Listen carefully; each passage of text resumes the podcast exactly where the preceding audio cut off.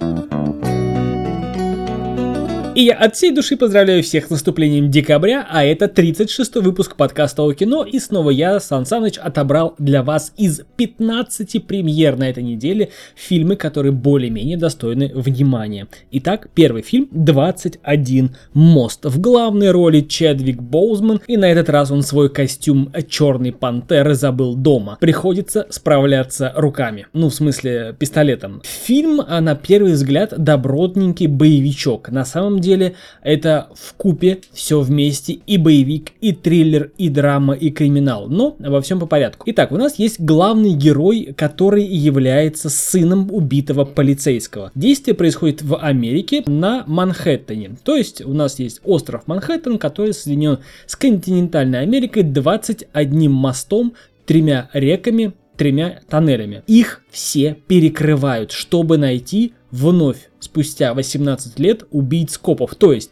наш Чедвик Боузман, а, будучи сыном убитого полицейского, вырастает, становится полицейским и происходит снова убийство полицейских. На этот раз он берется за дело и у него есть сильнейшая мотивация. В этот раз он вплетается в борьбу двух чиновников, которые э, осуществляют передел преступного мира в, на Манхэттене. Что поможет Чедвику Боузману распутать это дело, узнаем в фильме. Фильм добротный, фильм отличный, фильм боевичок, фильм триллер. То есть помимо классных эффектов, классные боевки и сюжеты, есть еще и такая загадочная составляющая, Преступникам на этот раз не скрыться. И у нашего Чедвика Боузмана есть сутки 24 часа до того, как откроют все мосты и преступники смогут сбежать с острова. Поэтому смотрим, э, наверное, даже в кинотеатре. Следующий фильм, который называется «Война токов», не таков, вышла в 2017 году. Снимаются знаменитые Кэмбер Бэтч, Бенедикт, Том Холланд, Майкл Шеннон. Также Николас Холт, которых мы знаем по киновселенной Марвел, по Людям Икс и так далее далее. Также Кэтрин Уотерстон. Итак, о чем же фильм? Слоган фильма нам говорит о том, что кто управляет энергией,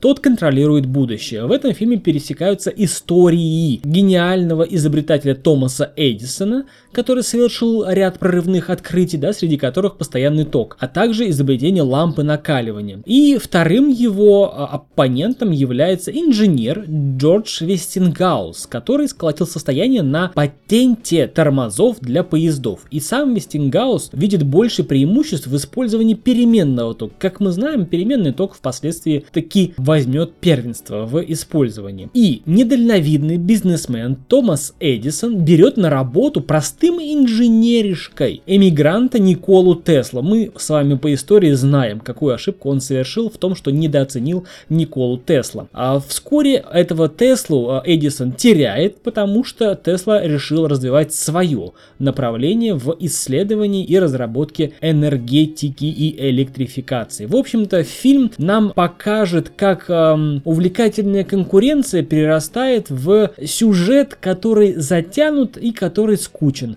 А фильм, знаете, вот э, классическая калька американского фильма сначала скучно, надо же познакомиться со, всех, со всеми актерами, с персонажами, а потом должен быть, э, должно быть развитие. А в качестве познавательного фильма посмотреть можно. Дома, да, а платить за это деньги нет. Но фильм интересный, фильм, знаете, не из разряда Шерлока с Камбербэтчем или хотя бы с Робертом Дауни-младшим. Фильм из э, разряда, помните, фильм был, я уже снимал на него обзор, называется «Игры разумов». Разумов. Вот э, похож фильм, но также, он также про э, великих выдающихся гениев своего времени. Фильм красивый, фильм красочный, фильм эффектный, но для кинотеатра будет скучно, для дома самое то посмотреть можно. Следующий фильм называется «Сиротский Бруклин, США, 2019 год. Не попадайтесь на крючок, что в этом фильме снимается Брюс Уиллис, а также Уильям Дефо, э, Алек Болдуин и Эдвард Нортон. Кстати, фильм заявлен как первая режиссерская работа Эдварда Нортона. Не совсем так. Эдвард Нортон уже был в качестве режиссера в фильме «Бойцовский клуб» Дэвида Финчера, в фильме «Фрида. Разрисованная вуаль» и «Невероятный Хал». Теперь по сюжету. Фильм нам говорит о том, что Брюс Уиллис, который исполняет роль наставника Эдварда Нортона, также является детективом, они оба являются детективами, и Брюса Уиллиса, персонажа Брюса Уиллиса, в начале фильма убивают. Эдвард Нортон, который играет роль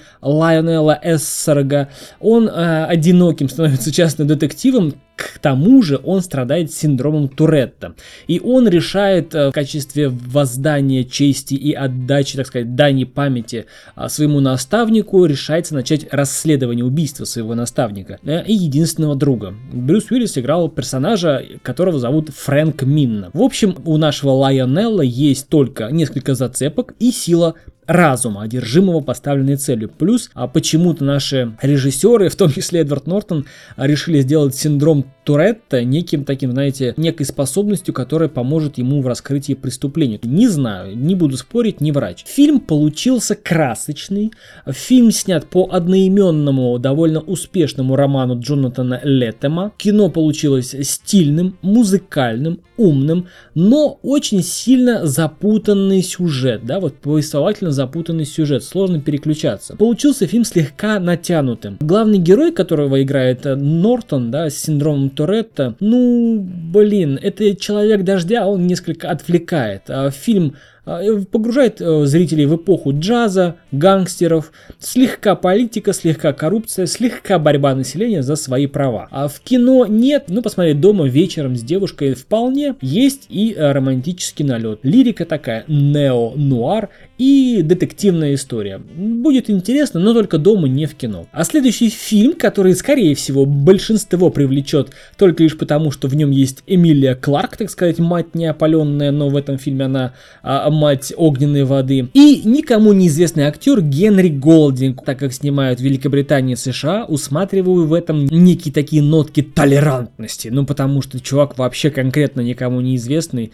А, тот же самый Райан Гослинг, я думаю, снялся бы в этом фильме с Эмилией Кларк с удовольствием. Ну, или хотя бы Джейсон Момоа снова с ней снялся бы. В общем, режиссер Пол Фиг и слоган фильма «Иногда любовь творит чудеса», а история рассказывает нам о девушке, которая в э, канун Нового года заболевает серьезной болезнью, и с тех пор у нее к Новому году плохое отношение, она не любит Новый год. Она работает в магазинчике, который продает конкретно рождественские всякие товары, новогодние гирлянды и прочее, прочее, прочее, и при этом она не любит свой Новый год, похоже на плохого Санту, но не совсем то. Она бухает, она наплевательски относится к своей работе, ей вообще пофигу на все. И она считает, что в этой жизни ей уже ничего не поможет и ничего не радует. И она встречает почему-то ее зацепившего и его зацепившего Генри Голдинга и вспыхивает любовь. В общем-то, простая рождественская история, когда, знаете, даже на Рождество случаются чудеса, и люди, окончательно разочаровавшиеся в Рождестве, а, приобретают рождественское настроение, и в их жизни все круто меняется. Фильм средненький, проходничок, ничего интересного, а в кино нет, дома да, но посмотреть на разочек можно. Воспари за пределы возможного. Таким слоганом нас приветствует следующий фильм «Аэро астронавты. В главных ролях Фелисити Джонс, которого мы знаем по вселенной Стивена Хоккинга, Эдди Редмейера, которого мы знаем по загадочным тварям, по-моему, да, и где они живают, обитают, а Химеш Патель, которого мы знаем по фильму Yesterday. Фильм как бы нам говорит, что он основан на реальных событиях, но это не совсем так. Фильм нам рассказывает об Англии, если точнее, то Лондон 1862 год. Это эра воздухоплавания, и только-только начинают начинают люди взмывать в небеса на воздушных шарах. Есть главная героиня Амелия Рен, а у нее есть опыт воздухоплавания, так скажем, не совсем удачный, у нее погиб муж. И Джеймс э, Глейшер, он является метеорологом. Не тем метеорологом, который нам предсказывает погоду, а тем, кто стоял у истоков. То есть он считал, что погоду можно предсказывать, но ему никто не верил, его, как обычно, поднимали на смех, и он взял себе в компанию Амелию Рен, чтобы она подняла его на воздушном шаре шаре туда, в стратосферу, возможно даже увидеть Луну и звезды, а может быть и долететь до Луны на воздушном шаре. Мы сейчас смеемся все вместе. И, в общем, героям в этой корзине нужно, ну, корзине воздушного шара, нужно преодолеть несколько сотен, э, а может быть и километров, если не задохнуться, высоты.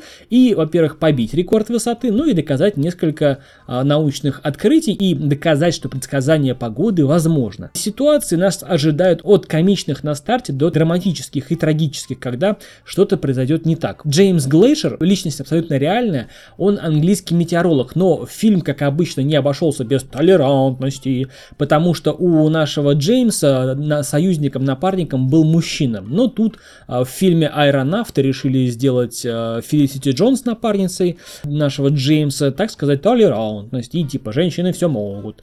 Ну, короче, бог с ними, фильм красивый, очень красивые кадры облаков, рассветов, закатов, звездного неба, снимков с высоты и на землю, из земли в небеса, в общем, очень красиво. Если отбросить, что мы сейчас с вами живем в современном веке технологий, что для нас полет это нечто такое обыденное уже, то можно фильм посмотреть, если как бы перенести себя в те времена и понять, насколько прорывными и монументальными были их э, деяния. В общем-то, фильм красивый, да. Фильм увлекательный, да. Фильм для просмотра в кино, нет. Следующий фильм, хоть нам и кинопоиск утверждает, что это триллер, но это на самом деле фильм типа ужастик, а, называется «Рожденный после смерти».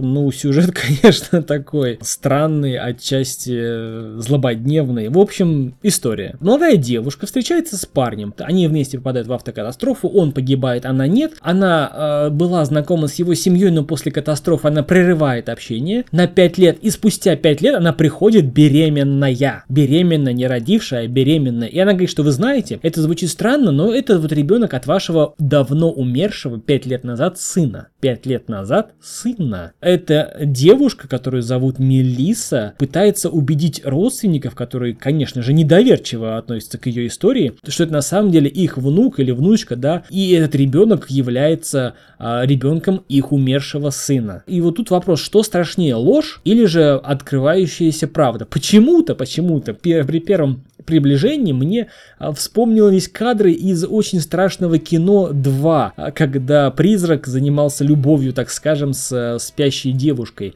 А, но фильм на самом деле жуткий и необычный с э, э, вот его таким сюжетом, потому что со временем просмотра ты понимаешь, что это реально как бы страшно зачать ребенка от умершего человека, от мертвеца, от покойника. Посмотреть можно, но опять же только дома, потому что не всем понравятся все вот эти вот ходы сюжетные этого фильма. Поэтому, дабы обезопасить себя, можно посмотреть, опять же. Вся неделя такая. Посмотреть можно, но дома, вот кроме 21 моста. Следующий фильм, который называется «Пароль Хаус». Фильм напоминает посиделки фильма «Громкая связь», вот в правом верхнем углу появилась подсказочка, но это не совсем то. А у нас есть э, задрот Ботан, который установил все игры и начал взламывать приложение. И в один из уикендов он пригласил своих бывших однокурсников в свой загородный дом. Тишина, шикарные виды, виды, вино, веселые воспоминания. И, в общем, во время ужина он говорит, что я же компьютерный гений, ребятушки, я взломал такие, расшифровал один из архивов суперсекретной программой.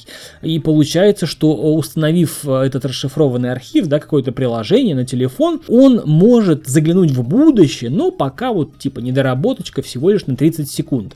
И установив, поустанавливав эти, это приложение на свои телефоны, вся вот эта компания как бы решает сыграть в какую-то игру, типа вот давайте посмотрим, что будет через 30 секунд. Но по идее, вот вы сейчас слушаете 30 секунд, да, меня, ничего особого не происходит, но у них получается а, какая-то дичь. Они становятся свидетелями, вот в этой самой игре, они становятся свидетелями того, что в будущем, заглянув в будущее, оно каждый раз типа меняется, и вот а, узнав это будущее, вы изменяете мир будущего до невероятных, до а, апокалиптических ужасных сценариев. И в этой вот самой игре, да, в, в которой встянуто все человечество, человечества уже, благодаря вот им, которым собрались за столом, они ставят на кон свои собственные жизни. Сюжет интересный, экшен интересный, опять же, посмотреть можно, но, понимаете, вот э, я посмотрел, для некоторых этот фильм может оказаться конкретным говнищем, вот честно. Но я бы рекомендовал, опять же, только дома.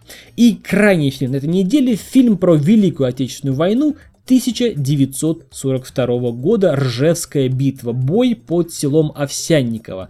А тут нам фильм рассказывает о роте советских солдат, которые провели бой под селом Овсянниково. Фильм нам рассказывает о том, что после боя осталась половина солдат, и бойцы, как бы перегруппировавшись, ожидают подкрепления. Но э, каждый из героев понимает, что из следующего боя им живыми не выйти. Но, как говорится, беда не приходит одна. Вместо место дислокации этой роты приезжает лейтенантик, начальник особого отдела, и говорит, что в этой роте есть предатель, которого нужно найти и разоблачить. И более того, подмоги не будет, нужно брать село своими силами. И тут получается такой, знаете, двойственный взгляд на историю. В трейлере фильма нам говорят такие слова, что нужно бойцы искупить свою вину кровью. Какую вину? О чем ты говоришь? Что, типа, у командиров были варианты либо идти и отправить бойцов на смерть, либо ослушаться приказа. Вот на самом деле не было такого выбора. Все знали, что они сейчас здесь держат эти рубежи, потому что каждый из них защищает свою страну и делает шаг назад, не говоря уже о том, чтобы сбежать с поля боя, они просто не могли. Хочу поделиться с вами воспоминаниями участника этих вот боев. Он говорил, что на участке в марте-апреле 42 года у села или у деревни Овсянникова